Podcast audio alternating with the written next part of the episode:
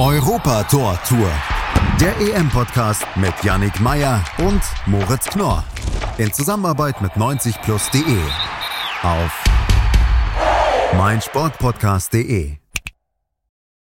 Hier meldet sich die Spätschicht. Ich bin Moritz Knorr und ihr hört Europa Tor Tour, den EM-Podcast von meinsportpodcast.de und 90 Plus. An meiner Seite heute Abend ist Experte Damien Osako. Ich grüße dich. Hey.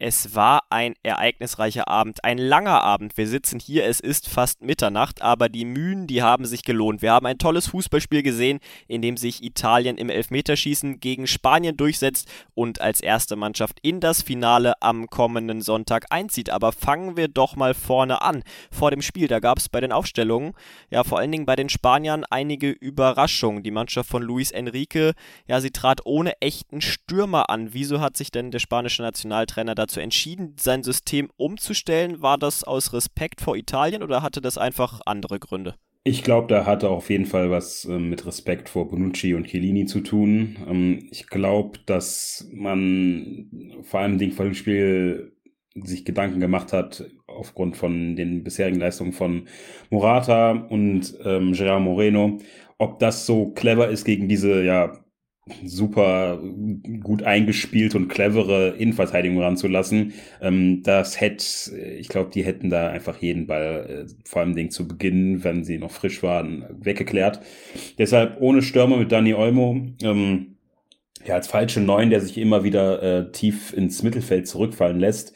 Ähm, einfach einerseits mehr Ballkontrolle im Mittelfeld, eine Anspielstation mehr für die Spanier und ähm, ja, Tiefe mussten dann vor allem über die Außen ähm, generieren, ähm, was natürlich in der Theorie super klingt, aber in der Praxis halt unfassbar schwierig ist, ähm, so zu spielen. Ähm, Manchester City hat's in der, in der vergangenen Saison ähm, häufig sehr gut gemacht, aber ja, war, war spannend zu beobachten, wie das in den ersten Minuten so vonstatten ging. Und auch Roberto Mancini, der italienische Nationaltrainer, musste sich eine große Frage stellen. Und zwar, wie er seinen Linksverteidiger, wie er Spinazzola ersetzen wird, der sich ja im Viertelfinale gegen die Belgier ja einen Achillessehnenriss zugezogen hat, mittlerweile erfolgreich operiert worden ist und auch schon ja sehr, sehr verheißungsvoll in die Zukunft blickt und heiß ist, wieder auf dem Platz zu stehen. Wie hat Italien denn versucht? Wer hat hinten links verteidigt? Ja, also äh, die Italiener haben dann Emerson dann tatsächlich gebracht, was ja auch schon vorher ähm, ja recht offensichtlich war. Ich bin kein großer Fan vom Spieler, aber ich muss sagen, dass er sich heute sehr gut angestellt hat, ähm, super, vor allem den erster Halbzeit gespielt hat. Ähm, da, da sieht man einfach, dass Mancini diesen gesamten Kader vollkommen richtig gut im Griff hat. Da kann man auch einfach die Spieler von der Bank bringen und die bringen ihre Leistung. Ähm, ja, gut aufgefangen. Und dann blicken wir doch mal aufs Spielerische, was so in den 90 bzw. 120 Minuten so passiert ist. Die Spanier begannen wie gewohnt sehr, sehr dominant mit viel Ballbesitz. Da hatte ich so ein bisschen das Gefühl, dass die Italiener ganz schön schlecht geredet worden sind. Fandest du, das war berechtigt oder sieht einfach jede Mannschaft gegen Spanien so aus, wie es die Italiener gemacht haben? Ähm, Italien fand ich äh, am Anfang auch sehr ja, proaktiv, waren auch super aggressiv und haben sich auch hinten eigentlich recht gut rausgespielt. Mit zunehmender Spieldauer wurde aber Spanien einfach auch immer erdrückender. Ähm, ich fand auch, dass das von Italien kein gutes Spiel war, ähm, aber es war jetzt nicht super schlecht. Ich fand vielmehr, dass Spanien die beste Turnierleistung bislang ähm, gezeigt hat vor allen Dingen äh, mit Dani Olmo, ähm, das war einfach so erdrückend im Mittelfeld und da war auch viel mehr Zug als in den vergangenen Partien ähm, bei den Spaniern zu sehen. Äh, ich, ich, ich würde jetzt eher dann so drehen, dass einfach Spanien sehr gut war, als dass Italien da ein richtig schlechtes Spiel gemacht hat. Hast du denn irgendwelche Gründe gesehen, wieso die Spanier ja dieses Mittelfeld so dominieren können, konnten? Das war ja eigentlich auch ja, mit das Prunkstück der Italiener im bisherigen Spielfall, im bisherigen Turnierverlauf, pardon. Ähm, ich würde einfach ähm, da vor allem zwei Akteure heute hervorheben, nämlich ähm, Busquets und Pedri, die beide ein überragendes Spiel gemacht haben. Ähm, vor allem den Busquets wird ja äh, einfach sehr oft auch schon ein wenig abgeschrieben. Was der heute auf dem Platz gezeigt hat, da waren ein, zwei äh, ja, Aktionen, die waren ein bisschen riskant, da hat er den Ball dann auch verloren, aber das wurde ausgebügelt von den Spaniern. Was der heute, der war so super pressing-resistent, ähm, das, das hat äh, auch unter anderem Verratti eigentlich, gehört ja auch zu seinen Stärken da, ähm, die, den Gegner zu stressen, äh, Bälle zu erobern, aber Busquets war einfach so dominant heute. Dazu kommt noch Pedri, der einfach dann noch diese Kreativität hat, wie er sich bewegt. Das war ähm, für mich der Hauptgrund, dass die Italiener keinen Zugriff im Mittelfeld bekommen haben. Trotzdem war das spanische Spiel ja, ich weiß nicht, teilweise ja natürlich noch nicht perfekt, definitiv nicht. Man hat gemerkt, dass diese Mannschaft ja teilweise noch sehr, sehr im Umbruch steckt. Was für Verbesserungspotenzial hast du vor allen Dingen in der, in der Offensive gesehen? Ähm, ja, es ist natürlich dann so gewesen, dass einfach ein Abnehmer im Zentrum gefehlt hat. Sie hatten vereinzelt Durchbrüche über die Außen, so dass sie halt Tiefe ins Spiel bekommen haben. Aber dann war es halt einfach nicht direkt in der Abschlussposition, sondern dann hätte man noch den letzten Pass setzen müssen. Und dann hat dann meistens der entscheidende Mann in der Mitte gefehlt. Ähm, es, es fehlt nicht viel. Also hätte, ähm, hätten Morata oder Gerard Moreno ein besseres Turnier bislang gespielt und wären da komplett gut eingebunden, dann wäre vielleicht sogar Spanien für mich auf jeden Fall im deutlich engeren Favoritenkreis. Muss ja schon fast sagen, nach der Gruppenphase ist, dass es überraschend ist, dass sie überhaupt bis ins Halbfinale gekommen sind. Ähm, aber es fehlt tatsächlich nicht viel. Einfach ein bisschen zwingender im 16er ähm, und einfach mal auch schneller zum Abschluss kommen. Manchmal stirbt diese Mannschaft noch in Schönheit. Ähm, vor allen Dingen, wenn man einfach die Aktion sieht mit dem Pass von ähm, Busquets auf Pedri, der dann wiederum auf Euer Sabal ähm, ablegt. Und der ähm, nimmt dann den Ball nicht richtig an. Das ist einfach stellvertretend für dieses für diese spanische Mannschaft. Es läuft bis zu einer Aktion dann quasi perfekt und dann ist dann die gesamte Gefahr einfach ähm, ja weg durch eine blöde Ballannahme. Und ähm, an solchen Kleinigkeiten hakt es noch Moment. Die Italiener sind ja jetzt eigentlich eine Mannschaft, die in, in den bisherigen Spielen auch immer versucht haben, das Spiel zu machen, mitzuspielen. Jetzt haben sie zum ersten Mal einen Gegner gehabt, der sie so ein bisschen erdrückt hat. Du hast es angesprochen. Viel Ballbesitz. Was hat das mit dem italienischen Spiel gemacht? Ja, ich hatte den Eindruck, dass sie ein bisschen auch ja müde wirkten. Auch einfach die gesamte Zeit mussten sie hinterherrennen, konnten äh, auch wenige Konter setzen, ähm, hatten auch nicht viele Ballbesitzphasen. Und dann ist ein bisschen die Selbstverständlichkeit abgegangen im Spiel der Italiener. Ähm, sie strahlen eigentlich immer so ein großes Selbstbewusstsein aus, aber dann war, das war heute phasenweise gefühlt komplett weg sie waren nur noch am Hinterherlaufen und dann hatten sie einfach keinen Zugriff mehr auf dieses Spiel. Ja, trotzdem haben sie sich mit einem 0 zu 0 in die Pause, ja, ich will nicht sagen gerettet, aber auf jeden Fall ging es mit diesem 0 zu 0 in die Halbzeitpause, aber auch in Halbzeit 2 wurde es erstmal nicht wirklich besser. Ich sage erstmal, weil dann nach 15 Minuten, da sah es dann mal richtig gut aus. Federico Chiesa mit dem 1 zu 0, das hat er überragend gemacht und dann ja, haben die Spanier vielleicht so ein bisschen mal gesehen, wie man denn Chancen nutzt. In Halbzeit 1, wir haben es angesprochen, da wurde die ein oder andere Möglichkeit liegen gelassen. Für mich war es von vorne bis hinten, von Donnarumma bis dann zu Chiesa ein absolutes Sahnetor. Wie hast du es gesehen? Ja, auf jeden Fall überragend, einfach schon gedankenschnell von Donnarumma, den Konter so schnell einzuleiten. Und dann wurde es halt auch super gut ausgespielt, dass dann Chiesa dann noch den Ball sich dann da schnappt und mit was für einem Zug er da zum Tor geht. Ähm, oftmals denkt man noch bei ihm auch schon während der Saison, da er hat so ein großes Potenzial, aber da muss halt einfach mehr kommen. Zum Saisonende hat er sich super gut entwickelt und auch bei dieser EM hat er immer wieder Momente gezeigt, mit was für einem, ja, wie viel Direktheit er einfach in dieses Spiel mit reinbringt. Das ist genau das, was ja den Spaniern ein bisschen abgegangen ist. Dani Olmo hat auch diese Elemente ins Spiel gebracht, aber der ist einfach dann letztendlich dann doch zu ungefährlich vor dem Tor, ähm, vergibt teilweise echt gute Chancen aus ähm, ja, tollen äh, Positionen heraus und Chiesa macht da aus äh, ja, macht aus diesem schon eh guten Konter dann einfach dann ein Traumtor im Endeffekt. Danach haben die Italiener versucht, sich hinten reinzustellen. War es für dich der richtige Ansatz oder hätte man ja vielleicht dann doch die Gunst der Stunde dann vielleicht so ein bisschen nutzen sollen und offensiv weiter vorne anpacken müssen? Hm, ja, also einerseits würde ich sagen, dass die Italiener ja können, sich dann einfach defensiv ähm, ja ein bisschen einigeln und auf den Gegner kommen lassen. Und dadurch ergeben sich ja auch einfach Räume, die sie bei diesem Turnier nur allzu gern genutzt haben bislang. Ähm, das Problem aus italienischer Sicht war einfach, dass selbst wenn sie mehr Ballbesitz gehabt hätten wollen, das wäre einfach nicht drin gewesen, weil die Spanier das halt einfach zu dominant gemacht haben und einfach auch wie Luis Enrique diese Mannschaft eingestellt hat, die, die war auch einfach giftig, auch in den Zweikämpfen. Es war einfach unangenehm zu bespielen und auch das Pressing äh, immer wieder ähm, dann doch recht aggressiv. Das, das war einfach auch gut gemacht von Spanien. Ähm, und auch ja, die nötige Kreativität ähm, war heute auch vorhanden. Ähm, da möchte ich natürlich auf jeden Fall äh, Pedri hervorheben, aber auch dann als ja Morata ins ins Spiel kam, ähm, wie er sich in diese Kombination eingebracht hat, das das war einfach äh, super gut gespielt. Du sprichst ihn an, Alvaro Morata.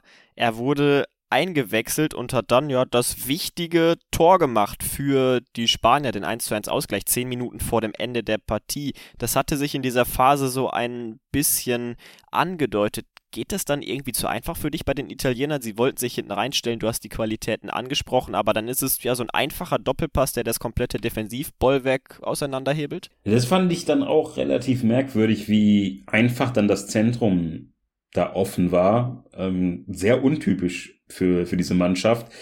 Ähm, auch schon teilweise vorher, da muss ich an, an einen Lupfer von Koke denken, kommt Oya Sabal, der ein gutes Spiel gemacht hat, aber dann einfach zweimal entscheidend vom Tor sind ihm äh, einfach die, äh, ja, die Nerven verloren gegangen und da, da, da war schon, hat man schon gesehen, heute geht was gegen diese Italien. Und ja, da wurde es dann plötzlich dann doch noch bestraft. Ich habe nicht mehr dran geglaubt. Ähm, und für Morata freut es mich auch, der viel ein, viel Kritik einstecken musste und ähm, zumindest einfach ähm, abseits des 16ers einfach auch ein sehr, sehr gutes Turnier spielt, aber einfach oftmals unglücklich vom Tor ähm, agierte und dann bei diesem Treffer ähm, einfach eiskalt war zum richtigen Zeitpunkt. Ja, das sollte sich im Verlauf dieser Partie aber noch ändern. Er wurde zum tragischen Helden, aber darüber sprechen wir dann gleich nach der Pause. Die 90 Minuten sind durch, es geht in die Verlängerung. Da gibt es normal beim Fußball auch eine kleine Unterbrechung das machen wir genauso. Wir melden uns gleich wieder nach der Pause. Bis gleich. Und da sind wir auch schon wieder aus der Pause zurück und blicken jetzt auf die Verlängerung der Partie zwischen Italien und Spanien. Ja, es wurde dann ja schon eine Partie, die oder bei der man gemerkt hat, dass zumindest die Italiener nicht mehr ganz so viel nach vorne investieren sollen. Für mich war das überraschend, weil eigentlich sollte das ja andersrum sein. Die Spanier jetzt im dritten KO-Spiel zum dritten Mal in der Verlängerung. Woher haben die auf einmal noch diese Kräfte genommen? Ja, in allen, in all diesen Spielen hatten sie einfach auch den Ball und das macht dann halt, glaube ich, dann doch schon einen Unterschied. Auch jetzt die paar Tage Pause ähm, das ist halt einfach die, die angenehmste Art, Fußball zu spielen, wenn es in Richtung Konditionen geht. Und da mussten die Italiener in den 90 Minuten halt schon sehr hart leiden, ähm, mussten viele Meter gehen, immer wieder Löcher stopfen und auch die Konzentration anhalten. Das, das geht halt nicht nur in die Beine, sondern auch einfach irgendwann in den Kopf. Und ja, das hat man dann auf jeden Fall in der, in der ersten Halbzeit der Verlängerung gemerkt. Da war Spanien aktiver und ähm, ja, einfach immer diesen entscheidenden Schritt schneller. Aber ja, die, die, die beste Gelegenheit war, glaube ich, noch der flache Freistoß von Olmo ähm, und der Nachschuss von Morato, das kleine entstandene Chaos danach. Aber ja, ähm, für viel mehr hat es dann auch nicht gereicht, weil dann auch Spanien ein bisschen nachgelassen hat. Also die Kräfte, sie wurden merklich geringer und man hat beiden Mannschaften dann angemerkt, ja, dass, dass es dann doch gut war, dass diese 120 Minuten vorbei waren. Wir müssen gar nicht so viel über die Verlängerung sprechen, weil so viel ist dann auch nicht passiert. Wir müssen noch ein Abseitstor erwähnen von Berardi, das hat er stark gemacht. Unai Simon, ja, sieht vielleicht nicht ganz gut aus. Wie hast du diese Aktion gesehen? Klar, der Treffer hat nicht gezählt, aber wie er da herauskommt und sich dann vor den Ball wirft, beziehungsweise nicht vor den Ball wirft, aus spitzem Winkel, das sah mir schon ja etwas ja, unglücklich aus. Ja, auf jeden Fall. Also das, äh, ich, also Unai Simon hat auch einfach ein recht merkwürdiges Turnier gespielt, hat einfach auch immer wieder Probleme, wenn er rauskommt. Ähm, ja, da hätte er sich auf jeden Fall besser anstellen können. Äh, Woran ich aber auf jeden Fall auch denken musste, ist einfach, dass das äh, Tor ähm, hat mich ein bisschen an Götzes äh, Finaltreffer erinnert gegen Argentinien. Ähm, hatte, hatte einen äh, ähnlichen Vibe. Und dann sprechen wir übers Elfmeterschießen. Bevor wir über die Schützen und die Treffer bzw. Nicht-Treffer sprechen, ich muss einfach eine Szene ansprechen. Also ich weiß nicht, wie es dir aufgefallen ist, aber bei der, bei der Seitenwahl und bei der Wahl, wer dann anfängt, Giorgio Chiellini, der italienische Kapitän, also wie ein Spieler nach 120 Minuten Kampf so locker und so cool sein kann zu Dr. Felix Brüch, dem deutschen Unparteiischen, zu Jordi Alba, dem, dem mittlerweile spanischen Kapitän nach der Auswechslung von Busquets, der herzt da alle und flaxt und macht Witze. Also diese Szene ich fand's einfach nur unfassbar genial. Auf jeden Fall. Ähm, äh, Alba hatte nicht so mega viel Spaß in der Szene. Ähm, und keine Ahnung, das, das fände ich auch einfach ähm, als, als Teamkollege auch einfach schön zu sehen, wie locker mein Kapitän wäre. Man hat einfach bei ihm die Lockerheit, einfach die Lust an dieses, auf dieses Elfmeterschießen gesehen. Während bei, ja, Alba, der war schon einfach ein bisschen verkrampft, wirkt das auch, als ich Unai Simon vor dem Elfmeterschießen gesehen habe da, da war nicht so viel von Vorfreude zu sehen. Also auch ähm, vielleicht psychologisch ein gutes Zeichen, wenn ein Kapitän einfach da so locker ähm, auftritt und ähm, die Stimmung da einfach ein bisschen ja hebt. Ja, ich stimme dir da absolut zu. Also ich muss ganz ehrlich sagen, als ich da diese Bilder gesehen habe vom Elfmeterschießen, war ich mir ziemlich sicher, dass Italien das Ding äh, gewinnen wird, weil einfach deutlich lockerer die Stimmung unter den Italienern war. Da wurde sich geherzt. Da hat man einfach gemerkt, dass die an sich glauben und dass da nicht wie bei den Spaniern, wo du gerade Unai Simon angesprochen hast, da wirkte das einfach so ein bisschen ja unsicher und, und ängstlich. Ja, und dann sollte sich das auch ja bestätigen, wie meine und ich weiß nicht, wie du es gesehen hast, wie vielleicht auch deine Einstellung zu dem Elfmeterschießen war. Alvaro Morata verschießt dann ja den vorentscheidenden Elfmeter und Jorginho trifft zur Freude aller Italiener ins Glück, schickt Italien ins Finale. Aber wir müssen natürlich dann bei so einem Spiel auch immer darüber sprechen, was wäre gewesen, wenn. Und da müssen wir wieder einmal über die spanische Chancenverwertung sprechen. War das so ein bisschen der Knackpunkt, wo du gesagt hast, okay, sie hatten einige richtig gute Chancen. Hätten sie die genutzt, hätten sie die besser genutzt, dann wäre es vielleicht gar nicht so weit gekommen? Ja, auf jeden Fall. Also das war heute auch ja letztendlich ein Spiel, wo auch die Reife entschieden hat. Italien hat wenige Aktionen gehabt, aber da war einfach immer richtig viel Zug hinter und auch das Abseitstor, der Ball landet halt dann letztendlich dann auch im Gehäuse von Unai Simon, während Spanien sich da teilweise richtig gute Chancen herausspielt und macht dann nicht so mega viel draus. Ähm, einfach allein die Oyarzabal-Szenen, da muss er sich und auch die Mannschaft belohnen. Das ist super bitter. Diese ähm, diese Elf hat sich einfach wirklich in dieses Spiel, in dieses Turnier einfach hereingekämpft und dann leider ähm, aus spanischer Sicht heute sich nicht für diese dann doch sehr starke Leistung belohnt. Es ist eine junge Generation mit vielen Spielern, die sich entwickeln werden und da bin ich mir ziemlich sicher, dass sie das auch tun werden und auch bei den künftigen Turnieren ja dann auch eine große Rolle einnehmen werden. Nun ist so ein Elfmeterschießen ja immer auch eine Lotterie und das hat sich auch ausgewirkt auf unseren Spieler des Tages. Da haben wir nämlich jetzt zum, ja, ich glaube fast ersten Mal bei dieser Europameisterschaft einen Spieler zum Spieler des Spiels gekürt, der nicht in der Siegermannschaft steht. Für wen haben wir uns da entschieden? Für Pedri. Pedri, wenn man diesen Jungen beim Fußball spielen zuguckt, das ist einfach nur eine reine Freude. Also, wie man mit 18 so auftreten kann, ist für mich einfach ein absolutes Rätsel. Seine Bewegung, seine Übersicht, er ist so abgeklärt und er hat einfach schon so viele ja, Minuten in den Beinen ähm, nach einer ohnehin langen und anstrengenden Saison voller Höhen und Tiefen und letztendlich viel mehr Tiefen beim FC Barcelona, wie er das alles wegsteckt, wie er auch einfach einen Thiago da auf die Bank äh, verdrängt das ist einfach was, also alles an ihm in jeder Aktion denkt man einfach nur so, okay, gut, den werden wir in den nächsten Jahren des Öfteren sehen, auch wenn es dann vermutlich um einen äh, Ballon d'Or geht. Ähm, das ist die pure Spielfreude, einfach, es macht einfach Spaß, ihm zuzugucken. Und damit hat er sich den Titel zum Spieler des Tages definitiv verdient. Und jetzt blicken wir zum Abschluss der Folge natürlich noch auf den morgigen Tag, das zweite Halbfinale zwischen England und Dänemark. Was denkst du, wer wird der zweite Finalist werden? Was können wir von dieser Partie erwarten? Ja, da bin ich mal gespannt, ähm, wie dieses, ja, wie diese Entwicklung dieser beiden Mannschaften vorangeht. Ähm, Dänemark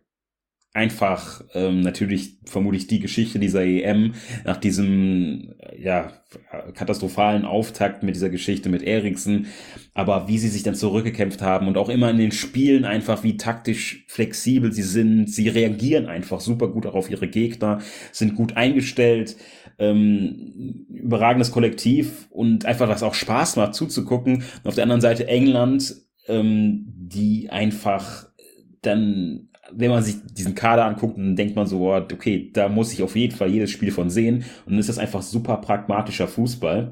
Ähm, es, es würde einfach passen zu den Engländern, wenn sie dann aus diesem Halbfinale eine langweilige Geschichte machen, wieder ohne Gegentor da weiterkommen. Ich, ich bin gespannt, ob Dänemark damit zurechtkommen wird. Ähm, also beide Mannschaften hätten sich meiner Meinung nach das Finale verdient und ich bin gespannt. Ich hoffe auf ein, ja, auf, auf ein enges Duell und ich hoffe, dass England auch dafür sorgen wird, dass es auch unterhaltsam ist. Und ob es dann so kommen wird, das hört ihr morgen in der neuen Folge von Europa Tortur, dem EM-Podcast von meinsportpodcast.de und 90 Plus. Ich danke dir, dass du mich am heutigen Abend unterstützt hast, Damien, und ich danke vor allen Dingen euch fürs Zuhören. Macht's gut und einen schönen Abend noch. Ciao. Europa Tor Tour. Der EM-Podcast mit Yannick Meyer und Moritz Knorr. In Zusammenarbeit mit 90plus.de. Auf meinsportpodcast.de.